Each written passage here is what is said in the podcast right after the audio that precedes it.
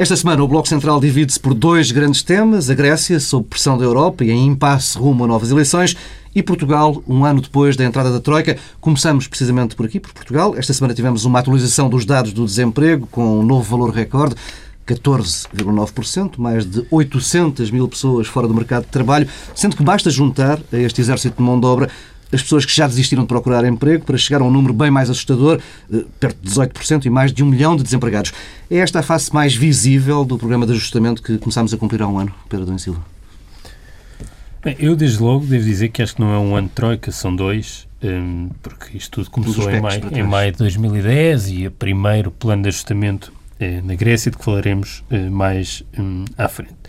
No essencial, o que podemos dizer é que eh, todos os indicadores estão piores do que estavam e, e mais importante, talvez, do ponto de vista da avaliação do que tem, do que tem acontecido, é que estão muito pior do que o previsto. Há aqui duas coisas que pioraram todos e estão pior do que, do, do, do que previsto. Do ponto de vista político, acho que há uma percepção eh, ainda muito disseminada que é a ideia de que quem governa é a Troika.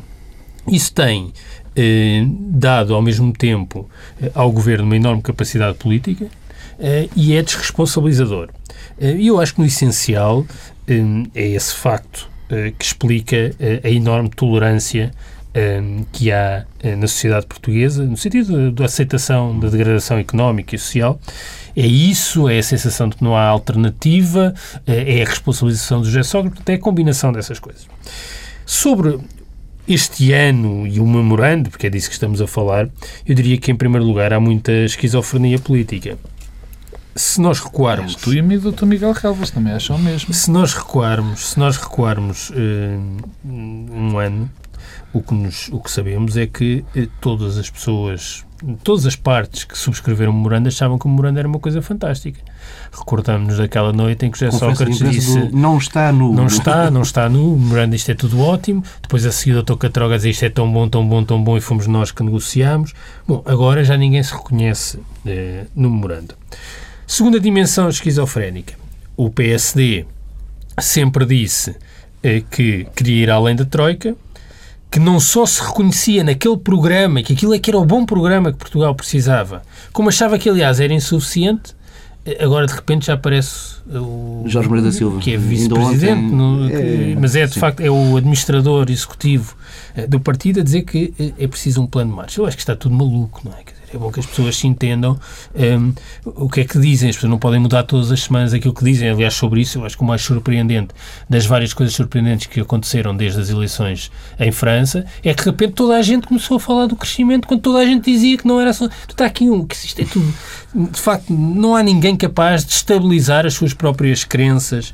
Um, um, durante algum tempo, e eu acho que isso também não é bom. E o mundo vai mudando muito. O mundo muda muito, muito rapidamente. Muito, muito, e as pessoas mudam muito isso a opinião é sobre os assuntos. Eu acho que isso mostra também a ausência de rumo estratégico eh, de quem eh, nos governa. O que é que aconteceu, de facto, eh, este ano? Aconteceu essa degradação genérica que, no fundo, assenta numa coisa Neste ano não aconteceu nada do ponto de vista das reformas e do instinto reformista imparável do governo. O que houve foi uma estratégia de desvalorização social e desvalorização do trabalho. Cortes nos salários, nas pensões, o que, aliás, significa que, eh, uma vez passados estes dois, três, quatro anos, cinco, dependendo das interpretações do momento, os problemas regressarão todos, eh, porque não há eh, reformas estruturais nenhumas. A austeridade aprovação de eh, diplomas legais, ou seja, aprova-se uma lei que corresponde ao texto do memorando, não se mede os efeitos, combinado com algum revanchismo político, tem aqueles episódios mais caricatos de se acabar eh, com a participação de Portugal eh, na avaliação da da OCDE, da OCDE para, para, o equivalente ao PISA eh, para os alunos e para os adultos. Portanto, não há, eh, não há nada a acontecer eh, que não seja cortes a eitos, é a forma fácil de governar, a incapacidade reformista. E, no essencial, eh, continuamos perante um programa que, a meu ver, é incumprível e que, se for cumprido em algumas metas, nas metas orçamentais, não permitirá regressar aos mercados e terá um efeito recessivo brutal e, portanto, acentuar-se-á aquilo que é, a meu ver, eh, mais relevante, que é eh, o mercado de trabalho. Eu, desculpa lá, Pedro, mas só possível acabo com isto. Eu esta semana ouvi o ministro eh, Luís Pedro Mota Soares dizer que o principal problema do país era o desemprego. Acho que convém que se entendam. sobre qual é o principal problema do país. Não se pode é todos os dias ter um principal problema diferente e continuar a ter uma atuação política que provoca um efeito recessivo brutal. Pedro Marcos Lopes, queres pegar nesta ideia e gostava de te ouvir sobre o facto de há ou não há reformas estruturais, está ou não a mudar o país? Ah, acabaram com os feriados. Não. Uh, que o país está a mudar e está a mudar rapidamente, está. Disso não há dúvida nenhuma. Se está a mudar no, no, no melhor sentido, eu devo dizer que acho que não. Uh, de facto, este ano, uh, o ano da Troika, que o Pedro diz que já são dois, mas eu acho que de facto é um, porque as medidas as, o, o, grau de comprometimento que nós tínhamos, que tivemos com as medidas da Troika são, é mais violento do que o próprio grau de comprometimento que tínhamos com, com os PECs, disso não há dúvida nenhuma. E a, a, Troika é, o acordo com a Troika é, digamos, algo de muito abrangente, coisa que os PECs não eram. Não, mas eu, eu, desculpa, só uma, eu sou muito rápido sobre isso. Quando eu falo de, de dois anos da Troika, é. Do tipo de medidas. Do tipo de medidas, pronto, e okay. não é só em Portugal. Pronto, okay. É que há. Um, houve um efeito agregado de um conjunto de, de memorandos Pronto. ou de medidas do mesmo tipo mas, em vários países. E é por isso que podemos falar de dois anos desta estratégia. Sim, mas há, Não há, é só em Portugal. De acordo. Uh, aliás, porque... É aquele fim de semana isso, que o mundo mudou. E esse, isso entra, isso entra na, na, na, num, dos primeiros, num dos primeiros pontos. Primeiro, o que aqui está em causa e o acordo com a Troika, a Troika, o acordo com a Troika, uh, é o respaldo de um conjunto de convicções que neste momento, ou pelo menos naquela altura, eram as convicções comuns à Europa, aos dirigentes europeus, a quem manda na Europa. Curiosamente, eram, e já vamos falar disso no segundo tema, eh, o nosso acordo foi bem mais benigno do que foi, por exemplo, o grego. Sim, já havia alguns erros identificados. Não é? E eu recordo que este acordo com a Troika, que tem coisas, que tem propostas, eu lembro do Pedro Adão Silva, até achei piada quando ele disse que não, o, o, problema não era o diagnóstico dos problemas, porque o diagnóstico dos problemas portugueses há muito tempo que está feito. E é bem verdade. O que está no acordo da Troika são, na minha opinião, em, muitas, muitos, em muitos aspectos, coisas que são evidentes e que nós sabíamos que temos que fazer. Há um conjunto de reformas que têm que ser feitas. Mas eu agora pego no, no, naquilo que tu disseste. Bom, e só para terminar e para não confundir tudo, há um conjunto de, de, de, de, medidas ali que são o respaldo de uma política europeia. Portanto, o que nós estamos a viver hoje em dia, em Portugal, é, sobretudo, quer se queira, quer não. Eu sei que a Troika tem sido uma boa desculpa para a governação, não há dúvida nenhuma, mas de facto é o que lá está.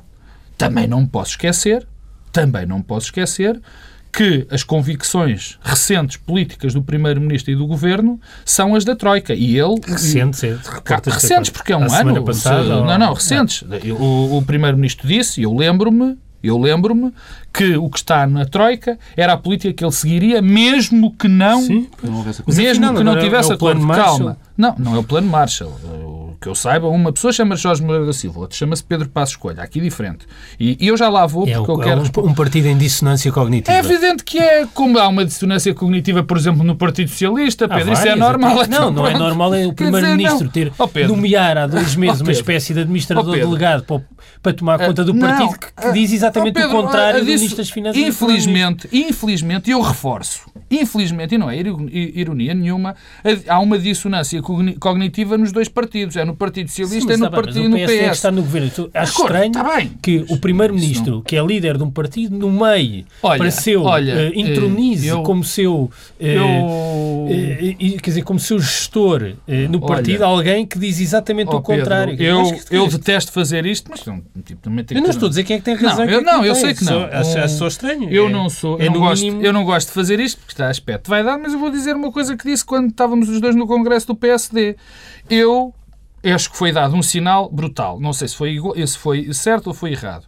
Porque eu sei, porque é uma pessoa eh, que, que, está no domínio público, o Jorge Moreira da Silva, que já teve cargos de muita relevância, nós sabemos todos, eu pelo menos sei, há muita gente que sabe quais são as ideias dele, que eram, curiosamente, curiosamente, as ideias do Primeiro-Ministro há três ou quatro anos. Mas que deixaram de ser. Não me recordo, recordo do Primeiro-Ministro há 3 ou 4 anos queria mas, privatizar a Caixa mas, de Depósitos. Não, privatizar, a, que... privatizar a Caixa de Depósitos é uma medida que não podes, uh, uh, tu podes uh, dizer que é significativa. Mas não era o seja. candidato liberal? Não, não, não, era o candidato liberal, mas é que o entendimento de liberalismo ultimamente está completamente corrompido. É, quem fala de liberalismo do lado da esquerda chama ultraliberais a quem é liberal. E os próprios liberais não percebem ainda nada do que é liberalismo a ver o que se tem passado nas privatizações. Se um governo liberal faz o que o Partido Social Democrata está a fazer nas, nas privatizações, eu vou e já venho. Mas eu queria regressar. Enfim, Jorge Moreira da Silva, há muito tempo que diz isto, Passos hum. Coelho, dizia, agora já não diz. Quanto às reformas. E com isto termino esta primeira, porque eu também tenho que dizer que detesto balanços. Não gosto. Balanço é em março, quando se faz as reuniões, as reuniões os relatórios e contos tudo mais. Bom, de facto, há um conjunto de medidas que o governo implementou e chamou-lhe reformas. Não são é reformas, no verdadeiro sentido da palavra. Eu acho que a única reforma, eh, mais ou menos com pés e cabeças, exatamente, com pés e cabeças, Sim, mas vai ter com algum efeito, cuidado. Alguém, dizer... Claro que vai ter, mais tarde. Vai, não é um efeito imediato, como todas as reformas, aliás, pelo menos as que, as que têm algum significado. As rendas da energia ainda não sabemos, não é? Eu, francamente, foi anteontem que foi anunciado, eu não tive, não tive ocasião de ver, eu penso que também não há nenhum documento que suporte aquilo que ouvimos. Se é verdade que vai haver esta diminuição de rendas, o Ministro estava bastante espreitado. Parabéns. Mas lá chegaremos. Poderá Agora há uma coisa. Poderá-se. Poderá-se. Mas há, há uma coisa. Poderá-se estar de parabéns. Há uma coisa que eu quero dizer sobre as reformas. Primeiro, não houve reformas estruturais. Não houve, de facto. A legislação laboral não é reforma estrutural nenhuma. Não há. Isto não é uma reforma estrutural. É, aliás, uma reforma a um conjunto de medidas muito gravosas e que vai ter consequências dentro do mercado de trabalho e dentro do tecido social gravíssimas. Porque eu sempre fui e sou um, um, alguém completamente favorável à liberalização no despedimento individual. Só que não se pode liberalizar o despedimento individual e diminuir brutalmente as indenizações pelo despedimento está aqui qualquer coisa que está profundamente errada. Quer dizer, porque nós não nos podemos esquecer que a legislação de trabalho não é uma legislação eh, onde há um equilíbrio total Sim. das partes. Bom, mas há, sobre as reformas, só quero dizer mais isto. Fazer reformas nas circunstâncias que nós vivemos é um crime. Não se fazem reformas em alturas de profunda crise. Não se fazem, porque elas não resultam. Eu, por exemplo, isto não vem bem a propósito, mas dá uma ideia. Eu, há, há, um artigo do, do Krugman, nesta, na última edição do New York Review of Books, onde ele faz uma citação do, do Keynes e diz que, por exemplo, a austeridade uh, é no boom, é no boom e não no pântano, a tradução não é brilhante, uh, que é o tempo para a austeridade. Isto é bem verdade. E para as reformas estruturais é exatamente a mesma coisa. É exatamente a mesma coisa. Porque aqui há, há, nós temos que perceber que quando nós fazemos estas reformas, as reformas têm sempre custos. Custos grandes. E, quer dizer, quando não há capacidade de, de, de as pagar, o que nós corremos o risco é destruir as coisas que queremos reformar. E é o que está a acontecer, infelizmente, em muitas circunstâncias com estas pertenças reformas. Há um ano, mais ou menos por, por, esta altura do mês de maio do ano passado, falávamos, eu e tu, Pedro Marcos Lopes, aqui no estúdio, o Pedro Adão Silva em Washington, eh, falávamos quer, dos, um quer, quer, quer, dos detalhes, quer dos detalhes do, do programa de ajustamento e, do, e, sobretudo, do previsível desgaste político do governo que iria entrar em cena depois das eleições de junho. Uh, há sinais claros desse desgaste, ou como dizia há pouco Pedro Adão Silva, uh, há uma espécie de benevolência? E... Não, há já alguns sinais, mas não são muito intensos. Um, e tem a ver com isso, tem a ver com a percepção de que quem governa de facto é, é a Troika, com a sensação de que não há uh, nenhuma alternativa, até porque ela não é traduzida no espaço público, e portanto é difícil que as pessoas uh, a concebam. Nem a oposição tem conseguido cumprir esse papel. Não, não, tem, mas não, não tem, mas se também não era possível. Quer dizer, estamos ainda numa fase muito embrionária e as pessoas percebem que não há vantagem nenhuma em construírem mentalmente eh, a ideia de que o governo deve mudar. Uhum. Isso é normal. Não, sinceramente, não vejo porque é que as pessoas deviam eh, pensar, eh, pensar nisso. Há ainda o lastro de Sócrates, continua a permitir ao governo ter uma capacidade de exercer o poder que, que poderia não ter se não fosse essa penalização. A herança tem dado jeito. A herança tem dado muito jeito. Mas, mas, mas, no dia em que assinou o acordo político com o CDS-PP... Oh, oh, oh, oh, Pedro Adão e Silva e Paulo Tavares, agora, desculpa, eu queria fazer aqui só, queria como se diz em, em, português normal, de mandar uma boca aos jornalistas na figura de Paulo Tavares.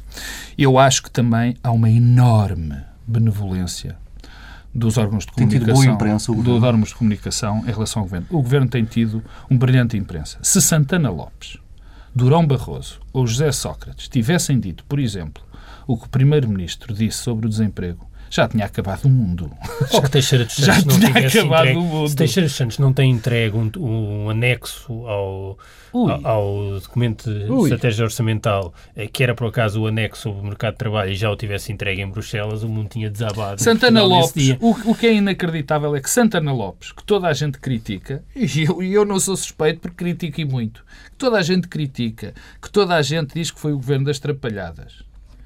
Se ele tivesse feito o décimo do que já aconteceu em termos de trapalhadas, bom, a imprensa já tinha mas é, feito mas isso festa. é o contexto, mas isso tem a ver com o contexto em que Passo Escolho Talvez chegou tenha a ver com outras coisas. Eu não... Talvez tenha. Os órgãos de comunicação social estão em ebulição, estão provavelmente a trocar donos e não sei o quê. Pode ser ter a ver com isso também. Pode ter a ver com isso.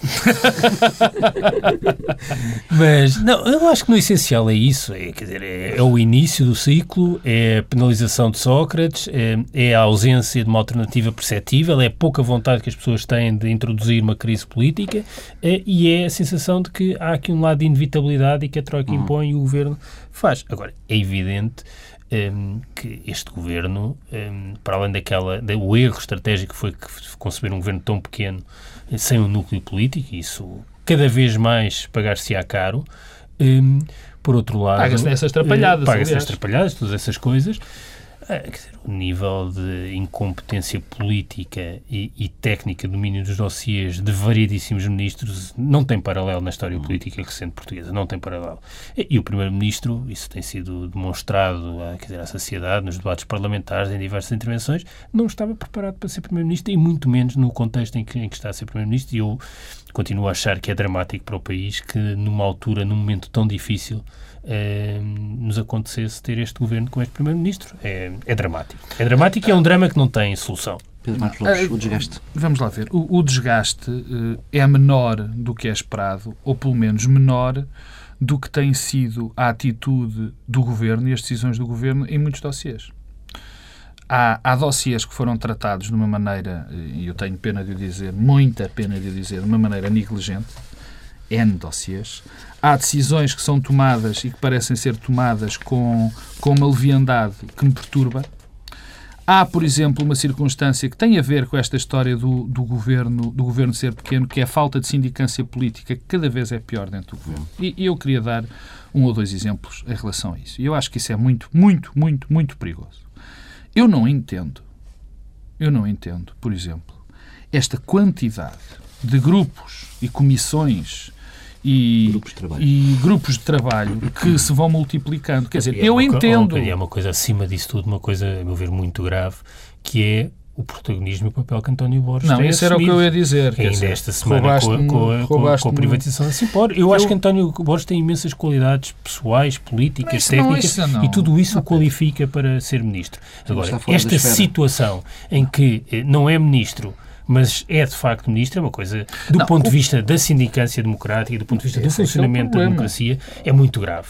Eu pergunto-me se António Borges está sujeito eh, ao mesmo regime de incompatibilidades que os ministros. Não, quando, é, quando acabar esta experiência é, política, está ou não? Porque isto é uma coisa, quer dizer, é muito séria e muito grave e não, se, não é eh, aceitável. Não há nenhuma razão que justifique eh, este tipo de opção era preferível, por todas as razões, e a primeira e à cabeça, o facto de termos um Ministro da Economia, quer dizer, que não tem é difícil de escrever, era preferível que António Borges fosse o Ministro da Economia, ganhávamos todos. Não, eu, eu, país, eu, eu ia falar dos grupos lugar. e o Pedro antecipou-se e falou do, de António Borges. Eu, eu acho que a figura de António Borges começa a ser muito embaraçante, não só para o Governo, mas também para os, para os restantes atores políticos, nomeadamente a Assembleia da República. Eu, por muito que tento, eu sei que a Assembleia da República pode chamar quem quiser.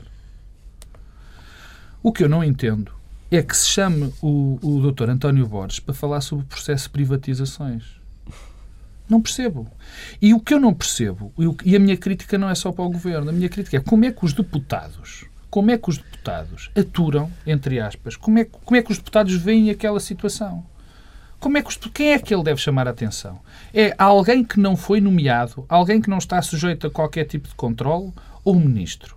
Quer dizer, isto é grave. A questão dos grupos de trabalho também é muito grave, porque cada vez vejo mais grupos de trabalho entre, entre chocar-se. Eh, determinados dossiês que têm dois e três e quatro grupos de trabalho para falar sobre o mesmo tema. E depois aquela coisa absolutamente ridícula e chocante que é depois vir sempre a desculpa. Ah, está bem, mas eles não ganham dinheiro, portanto não há problema. Como se isto fosse normal, uma pessoa trabalhar sem ganhar, sem ganhar dinheiro. Quer dizer, não, há, há aqui uh, coisas que, que, que, não fazem sentido e essas duas são muito relevantes, entre outras. E deixa-me só um, um pequeno ponto em relação àquilo que nós tínhamos falado sobre a Troika. De facto, a Troika tem sido desculpa, mas não é desculpa. De facto, o, o cerne da política foi definida por esse acordo com a Troika. Mas já é tempo do governo perceber e dos cidadãos perceberem que há muitas decisões que já foram tomadas, decisões políticas, que foram tomadas por este governo e que vão para além da Troika. Quer dizer, porque, por exemplo, a questão do desemprego. Nós sabíamos que com a aplicação do, daquele programa e com a conjuntura que nós vivemos ia haver um desemprego. Mas também é verdade que muitas das, das, das, decisões foram tomadas pelo governo aumentaram o problema do desemprego. E não estavam no. Quer dizer, por, aliás, antes disso, antes disso, taxa, esta taxa de desemprego é, sobretudo, uma decisão política da Europa, em primeiro e decisiva instância. E, acima de tudo, é tratado como uma variável macroeconómica não, como isso, outra isso, qualquer. Isso é horrível. Mas, mas, mas, primeiro, é uma decisão política da Europa. E, em segundo lugar, também tem a responsabilidade do governo. E isto são a taxa de desemprego, por definição. Por definição, atenção por definição, uma decisão quase política, porque no limite, no ridículo, nós podemos ter políticas de pleno emprego. A Rússia tinha políticas de pleno emprego. Não é isso que está em causa. O que nós sabemos é que há decisões macroeconómicas, decisões políticas, que são, por definição, macroeconómicas também, que afetam diretamente estes números. E essas estão a ser tomadas. Mas vamos avançando, passar para, para a Grécia. Esta semana a Europa começou a falar abertamente de uma saída da Grécia da zona euro. O BCE fechou a torneira do dinheiro a, diversos bancos gregos. O FMI olhou para o impasse político em Atenas e suspendeu os contactos com as autoridades gregas. Eh, David Cameron assumiu que em Londres já estão a ser preparados planos de contingência para uma eventual queda da Grécia e ainda ontem o Comissário Europeu dizia que esse mesmo trabalho estava a ser feito também eh, dentro de paredes no BCE e na Comissão Europeia. Entretanto, e com as novas eleições marcadas para 17 de junho, os líderes europeus têm subido, sublinhado eh, que essa votação é um referendo ao euro, que os gregos têm de decidir se querem ou não ficar na na, zona euro. Quem é que esta, disse isso, que era um referendo ao esta, euro? Sim, sim, sim. Quem é que disse? Sim. O Claude Trichet? Não, uh, por exemplo, Durão Barroso disse claramente que a decisão pertence neste momento e tem que hum, claramente... Não, não foi utilizado. Foi utilizado. Quem é que utilizou essa frase? Certo? Uma, uma frase absolutamente Bom, uh, enquanto o Pedro Marcos Lopes vai confirma ali a frase na minha folha. Pedro Silva, esta, esta, pressão não pode ter um, um, efeito perverso nas eleições de dia 17 de junho, ajudando a extremar ainda mais uh, o voto na Grécia?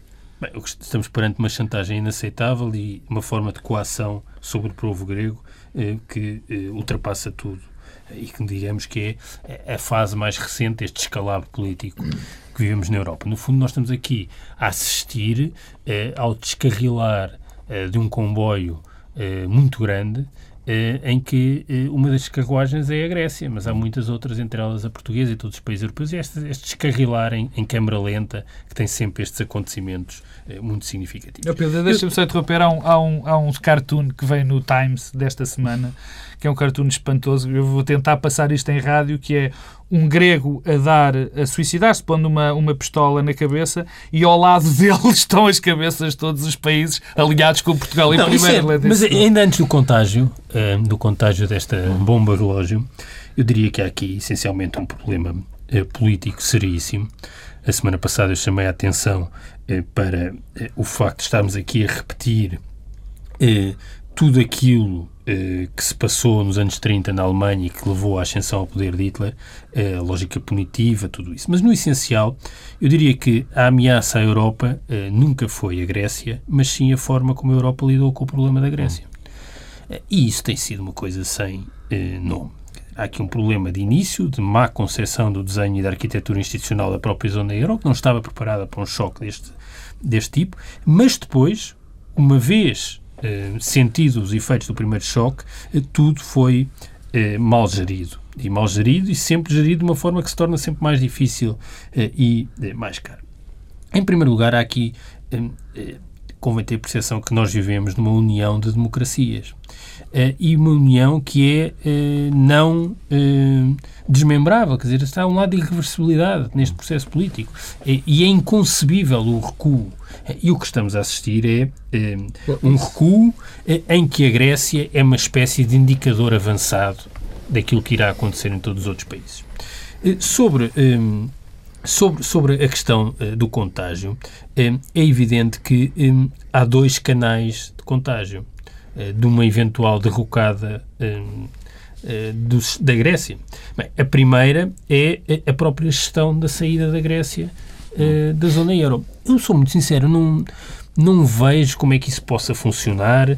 Eh, acho que há um lado económico de difícil gestão e que ninguém sabe como é que se gera, desde a impressão da moeda às caixas multibanco, coisas práticas. Como é que se gera uma situação destas? Não é a mesma coisa do que se passou na Argentina, que continuava a circular a moeda. Havia uma, uma taxa cambial fixa. Nem a mudança para o euro, porque durante o euro houve, houve transição. Portanto, tudo isto é um, um cenário quase dantesco. E depois há outro lado é, é, do é, contágio, que é as consequências do, do Brexit para uh, os restantes países e para as restantes economias. Uh, em primeiro lugar, o que a Europa fez esta semana foi tornar aquilo que era impensável numa possibilidade. Até há pouco tempo, como era dito, é que isso era impensável, passou a ser uma possibilidade. E se há essa possibilidade, o que está a acontecer em última análise, um, um abrir eh, de porta para outras possibilidades. A seguir é Portugal, depois é a Espanha e assim sucessivamente. Um, E isto hum, só pode levar eh, ao fim uh, do euro. E quando nos dizem. É o problema do fim do euro. Mas é quando nos dizem, bem, há aqui uns planos B, há uns senhores a trabalhar hum, na, na, na, sombra. Bem, eu não acredito uh, nada disso. Acho que, uh, no essencial, uh, o cenário de saída do euro é inviável para todos. Acho continua a ter uma, uma ligeira esperança que, na hora da verdade, o BCE quando colocado perante... Alvíceras, eh, Pedro Adão e Silva dá uma nota de otimismo não, no Bloco Central. Pode haver aqui um resquício de racionalidade que pode, pode, levar a que, na hora da verdade, quando o BCE for vai... chamado a, a, escolher entre continuar a financiar o sistema uh, financeiro e bancário grego ou não fazê-lo e provocar a derrocada do euro, que optará por financiar. Conhece a lei de Murphy, acho que há aqui, Mas eu acho que há aqui uma espécie de bluff de parte a parte. Um, há aquela estratégia militar um, que é conhecida como Berkmanship, que é quando alguém numa posição frágil faz avançar todo o seu arsenal, eh, mesmo que isso o coloque numa posição de não poder recuar e que, do ponto de vista da racionalidade estratégica, seja escasso. Os japoneses fizeram isso na Segunda Guerra Mundial. É evidente que eh, os partidos políticos gregos estão a avançar assim, mas também é verdade que a Europa está a avançar no mesmo sentido. Estão-se a colocar aqui numa posição de, de, de não recuo, eh, mas hum, eu eh, não vejo como é que isso possa acontecer, não acredito que haja firewalls, ou seja, que estejamos protegidos para essa possibilidade. Ninguém sabe, ninguém consegue celarizar não, firewall, coisa. por definição, não existe, porque a ligação financeira e a ligação económica de, de toda a economia, para, mas eu, para mas a da Grécia a toda a Europa, é, é que é, quer dizer, por exemplo, a exposição de, dos bancos alemães, dos bancos não, franceses. Mas nem, é, mas nem é só essa está, parte, está, mas, mas, eu acho que não é essa parte, é tudo o resto que é pensável. Eu, eu, eu, li um artigo esta semana em, em, em, que eh, alguém usava uma metáfora que me parece muito eh, elucidativa daquilo que está em causa, que é, dizer, imaginemos que nós tínhamos concebido um sistema de airbags que estávamos certos que era o melhor que alguma vez tinha sido concebido. E que, chegada à altura do testar, nos colocávamos dentro do carro e ia fazer o teste do, dos airbags. Alguém faz isso. Dizer, estamos a falar do mesmo cenário, mas a uma escala muito maior. E, portanto, lá bonecos dentro, não é? Quer dizer, isto é, pode ser a mãe de todas as crises financeiras, não é só. É a mãe de todas as crises financeiras. E, e a ligeireza com que os líderes políticos eh, esta é semana é, é, é lidaram, as declarações sucessivas de Durão Barroso, de Schauble, da senhora Lagarde, tudo isso. As declarações da senhora Lagarde não foram. Eh, dentro, comparando com as do Durão Barroso. Não, as primeiras foram muito e de Schauble. Eu, ó oh Pedro, deixa-me. Uh, há aqui Querias terminar? Desculpa. Não, acho, acho que isso é, é um erro. Eu gostava, eu gostava de, de, gostava de uma vez, de um dia destes, ter tempo para falar, enfim, do que levou a estes problemas na Europa e dos erros na construção, tanto do euro como na própria, como na, na própria construção política da própria da, da Europa. Eh, eh, e, e, e, lançar um tema e falarmos um bocadinho se o caminho. Não, não é bem verdade, não é bem verdade que estejam, porque nós, eu ainda continuo a ouvir muita gente, e gente com muita responsabilidade, falar, eh, quer dizer, defender que, quer dizer, que esta questão do euro poderia poder-se não passar se não existisse, se não existisse a crise financeira, que poderia não, não se ter passado se não houvesse um ataque, um, um, ataque às moedas, quer dizer, quando, como se isso fosse possível, como nós sabemos como é que os mercados funcionam. Quer dizer, há muita gente que ainda acredita que era sustentável não só o euro funcionar desta maneira, como era sustentável o projeto político que existia até há pouco. Ou seja, há quem ainda pense que é possível ter um grau de integração económica como existia, ou como existe ainda, sem um nível de integração política. Há quem ainda pense isso e provavelmente tem bons argumentos para, para, para, para, para, para ter esse para, para acreditar nisso. Eu acho que isso é impensável. Eu acho que não há possibilidade para a Europa fora de uma partindo destes princípios sobre uma fora de uma lógica federal que não há democracia na Europa. Neste momento, não há democracia na Europa. As decisões, as decisões que estão a ser feitas na Europa não são decisões democráticas. E isto, mais tarde ou mais cedo, tinha que dar este disparate. Mas, posto isto, vamos começar pela. E era da Grécia. Eu acho que a Grécia, eh, do meio desta loucura toda, esta semana há um blog que eu recomendo vivamente, que é o blog da Economist, o Charles Magno, que recomendo que toda a gente vá ler e que leia, que acompanhe, porque acho que é o que faz o melhor acompanhamento desta questão da Europa, trazia umas declarações de, de Durão Barroso e de Schäuble, declarações absolutamente incendiárias, declarações que, que faziam uh, tremer qualquer pessoa que acredite na democracia, qualquer pessoa que ache que o projeto europeu é um projeto viável, terrível, e depois vinham outras declarações de, de pelo menos, há uma voz lúcida, aparentemente. Aliás, o, o, este blog dizia que era a lógica do PID bom e do PID mau. Claro que não dizia PID bom, PID mau, mas bad cap, good cap, em que quem fazia de good cap era Juncker. E Juncker disse algumas coisas que era por aí que eu queria começar a falar. Dizia coisas que eu acho essenciais e que não se vão ouvindo na Europa. E dizia isto, por exemplo. Não penso por um segundo, eu vou traduzir, a tradução é capaz de não ser melhor. Não penso por um segundo que a Grécia possa abandonar o euro. Isso é um disparate e um nonsense. Temos que respeitar a Grécia. Sou contra indicações e ameaças ao povo grego e à sua soberania. Isto não é maneira de lidar com sócios, colegas e amigos amigos e cidadãos da União Europeia. Ao mesmo tempo, Jean-Claude Trichet, o antigo Presidente do BCE, só para introduzir uma nota dissonante, disse ontem que deveria haver uma possibilidade de se acionar um governo federal para gerir países não, membros da União não, Europeia claro. que não sejam capazes de implementar claro, medidas claro. Não, não, mas é isto, é esta. Mas o problema é que, oh, oh, desculpa lá, o problema não são as medidas recomendadas que a Grécia não consegue eh, eh implementar, é que o, o programa que foi eh, era incumprível, é incumprível. Oh, Quer dizer, a oh. raiz de todos os problemas é aquele programa. Quer dizer, a raiz de todos os problemas é o que se passou antes, mas chegada àquela, àquela situação. Não vale a pena a, eh, a história eh, nas democracias não funciona por punições eh, de comportamentos passados, muito menos aplicadas ao, ao conjunto mas a questão da nem é da punição, Pedro. Não, a questão nem é da uma punição. lógica punitiva. Não há, mas, Desde oh, o início, a Alemanha teve em relação à Grécia uma lógica acordo, punitiva. Mas a questão, mas a desculpa, a desculpa, quer dizer, começando pelo princípio, que é bom ser sempre um bom sítio para Pedro, começar. Pedro, mas acreditas que aquela hipótese que falavas há pouco do BCE chegando ali ao limite do precipício? Eu espero que sim. Tudo bem, mas, é essa, essa, mas nova tranche, essa nova tranche de ajuda só poderá chegar com um novo conjunto pois, de condições. Sei, mas é assim. Não, é? não mas isto não é possível. A queda, a queda da Grécia eh, não serve para rigorosamente nada a não ser oferecer a Grécia como exemplo aos outros. E eu acho que isto é uma das coisas mais perversas que aconteceu na política europeia desde a Segunda Guerra Mundial. Isto é de um nível de perversidade eh, e coloca e, eh, e tem um efeito, para além do efeito social, eh, económico, tem um efeito desagregador das democracias europeias, tem um lado geoestratégico, é que o que nós estamos a fazer também é, por exemplo, empurrar a região dos Balcãs e a Grécia também para o lado da Rússia. Estamos a criar incentivos, incentivos objetivos para empurrar um conjunto de países para a órbita da Rússia, que não é uma democracia.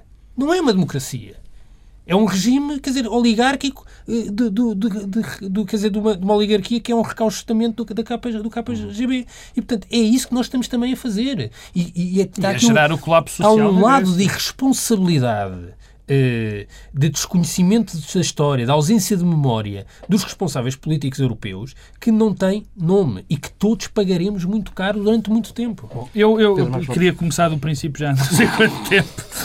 É, é evidente, quando nós falamos da Grécia, é, é, evidente que foram feitas coisas verdadeiramente inacreditáveis na Grécia, na gestão, eh, na gestão da Grécia. Quer dizer, nós todos nos lembramos que a Grécia conseguiu entrar. o atraso na resposta. Não, a Grécia entrou para o euro com os números todos aldrabados. Uh, foi tudo, quer dizer, havia os, os partidos que normal que são aqui o PSD e o PS e que são no resto da Europa os PSDs e os PS, quer dizer, os, os partidos do consenso europeu, foram e não há que ter medo das palavras, os gregos são autênticos criminosos na gestão dos dossiês. Quer dizer, o problema não. E, e, e aqui é, é evidente que eu percebo o que o Pedro quer dizer com, com o problema punitivo. Agora, quando nós estamos a analisar isto, quando nós estamos a analisar isto, ou os políticos que se tiverem dimensão de Estado e serem, forem estadísticas, quando os estadistas olham para isto e devem perceber que não é pelo facto disso ter acontecido que vamos empurrar um povo todo para a miséria. E não é um povo qualquer, não é o povo do outro lado do mundo. Este real político, se fosse, calhar até se admitia. Não. São nossos parceiros num barco que nós decidimos construir e decidimos isto todos juntos. Se uns estão a portar mal, não os deitamos borda fora. Ajudamos-los a ficar. E o pacote que foi dado, que foi feito, para a ajuda da Grécia. Comparando esse pacote com o pacote português, como já há bocadinho disse, o pacote português é uma brincadeira de crianças. O que foi, o que a Grécia foi forçada a fazer era in, in, impossível de cumprir e mais tarde ou mais cedo, fossem os gregos uns tipos fantásticos, fossem os alemães furiosos que trabalhassem, era impossível de cumprir. Quer dizer, e o que agora está em face, o que a Europa agora tem de decidir é se quer manter o projeto europeu ou não quer manter o projeto europeu, eu não tenho medo de dizer, porque se a Grécia sai, se a Grécia sai e se a Grécia é expulsa do euro, o que está em causa é o projeto europeu todo, porque então, os gregos são europeus. Não pode ser expulso não, do, euro, um do, euro, do euro. Não pode, pode ser da União Europeia, Agora, mas pode ser do... criado um contexto que isso é uma inevitabilidade. A questão do BCE é extraordinária, por exemplo. Quer dizer, porque ou se muda o tratado e depois há as coisas que são urgentes. O BCE, nesta altura, está a comprar dívida no, compra no mercado secundário e não pode comprar no mercado primário. O que é que acontece? Está a pagar 5 ou 6 vezes, talvez não tanto, 5 ou 6 vezes a, a, o valor da dívida que poderia comprar extraordinariamente mais barato. Mas não o pode. Porquê é que não pode? Porque a Alemanha não okay. deixa. Porque a Alemanha não deixa. Quer dizer, é um conjunto de princípios. Se isto servir para que a Europa. Eu já disse isto pai 30 vezes, quer dizer, mas pronto. Se isto servir para a Europa finalmente perceber que tem que mudar não só as suas políticas, mas o próprio edifício institucional de, de, de, todo o projeto europeu, porque é o edifício institucional que está aqui em causa, quer dizer. Porque agora vamos fazer um pacote para a Grécia. Vamos imaginar que ganha-se juízo, não os vamos deixar sair, há que respeitar quem ganhou as eleições, é bom que as pessoas não se esqueçam, eu não gosto das pessoas que ganharam as eleições, mas é bom que se respeitem. É bom que se respeitem. Mas ou se aproveita isto para mudar o edifício institucional completo da Europa agora, sobre as eleições, eu, quer dizer, acompanho, acompanho completamente esta ideia de que nós colocarmos em causa resultados eleitorais é que nós chegamos? Estamos deles, por amor de Deus. Se o, dizer, se o UDP ganhasse as eleições aqui em Portugal, eu claro, aceitaria o resultado. Não, oh, oh, oh, é, mas acho, aliás, que o Provavelmente povo, fugias, mas aceitavas. O povo, grego, o povo grego está a ter também a atitude que é racional. O que, é que, os, o que, é que os gregos nos dizem? Primeiro, penalizam os partidos que sempre os governaram e que levaram ao descalabro. Segundo, dizem que continuam maioritariamente favoráveis à presença da, da Grécia no euro. Terceiro, estão contra esta, eh, estes sucessivos pacotes de austeridade. Isto parece-me de uma, eh, de uma racionalidade à prova, a toda a prova. E acho outra coisa surpreendente que, que é irracional é escolher em quem vota. Eh, uma coisa surpreendente que se passou esta semana tem a ver com esta ideia de que estas eleições gregas são um referendo acho que isso foi o que o Papa Andreu quis fazer aqui há uns meses atrás e que toda a gente achou que era. Criticado. O que, aliás, revela que se calhar tinha sido um bom caminho, porque o sim, se calhar, ganhava, como se vê pelo apoio popular que há, e havia uma legitimidade sim. e um governo com outra força. Não, Portanto, não sabemos, não sabemos, eu não sei. Não, não, não resolveria nada porque a situação era esta. Se as medidas não mudavam e se continuava este, e se continuava este, por este caminho, era indiferente se votava sim ou votava eu, não eu, eu, no, no ano passado. essencial, o que se passou passou esta semana é que se abriu uma porta que nunca tinha sido aberta, falou-se uh, de algo que não era uh, dito abertamente e a consequência é que a porta ficou aberta e a porta ficar aberta, a meu ver, é meio caminho andado, é meio caminho andado para a saída e para uma cascata, eh, de, de um efeito de contágio em cascata eh, que não... Mas o contágio já começou, que, Pedro. Já, sim, olha a Espanha, a Espanha, olha o que está a acontecer neste momento em Espanha. E, e, e, eu acho que isto é uma coisa, não tem... Eh, não, não, é inexplicável. É inexplicável o que está a acontecer, o que se previa que ia acontecer. Será que para a semana podemos falar de temas agradáveis? Porque isto realmente está. Bem, vamos, vamos tirar então uma semana oh, oh, para pensar Paulo, em temas agradáveis. Regressamos na próxima semana, à mesma hora.